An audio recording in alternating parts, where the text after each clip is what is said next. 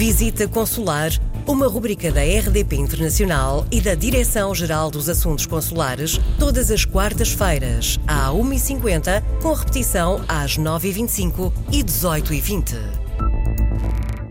Bem-vindos a mais uma edição de Visita Consular. Estamos acompanhados, como sempre, pelo Diretor-Geral dos Assuntos Consulares, Embaixador Júlio Vilela.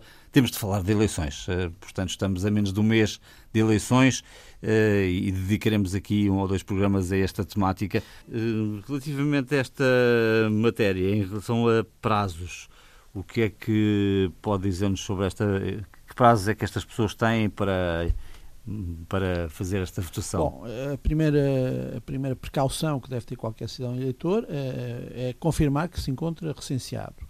E isso é importante para quem está no estrangeiro e reside no estrangeiro, como para quem está em Portugal. Ora, estando recenseado em Portugal, em território continental ou nas regiões autónomas, uh, e se encontrar, uh, se tiver que se deslocar para o estrangeiro no dia da eleição, portanto, uh, na véspera ou impossibilitando de estar cá uh, no dia 6 de outubro, uh, o cidadão eleitor deverá deslocar-se a um posto consular, a um posto diplomático português, cuja lista estará disponível, disponível no sítio internet da Comissão Nacional das Eleições e manifestar entre os dias 24 e 26 a sua vontade de votar. Uh, os postos estarão já dotados uh, dos instrumentos necessários para o efeito. Aliás, estamos em, em, em pleno processo de, de, de, logístico de transferência para o estrangeiro de um conjunto bastante significativo de boletins de voto antecipados. Posso dar uma indicação nesse sentido. Nós, neste momento, temos cerca de 38 mil boletins de voto a serem endereçados para o estrangeiro. Uh, e uh, significa também que o cidadão eleitor, uma vez no estrangeiro, desloca-se ao, ao, posto consular ou diplomático, uh, formaliza a sua vontade, identifica-se perante o funcionário consular ou diplomático e ser-lhe entregue o boletim de voto, bem como o subscrito necessário para ele fechar o boletim de voto nesse subscrito. E a operação é muito simples. o boletim de voto é entregue, exerce uh, o seu direito. Uh, haverá dois envelopes que serão utilizados, o envelope azul e o envelope branco. O cidadão eleitor introduz o boletim de voto no envelope branco, que fecha, e introduz este envelope branco no envelope azul.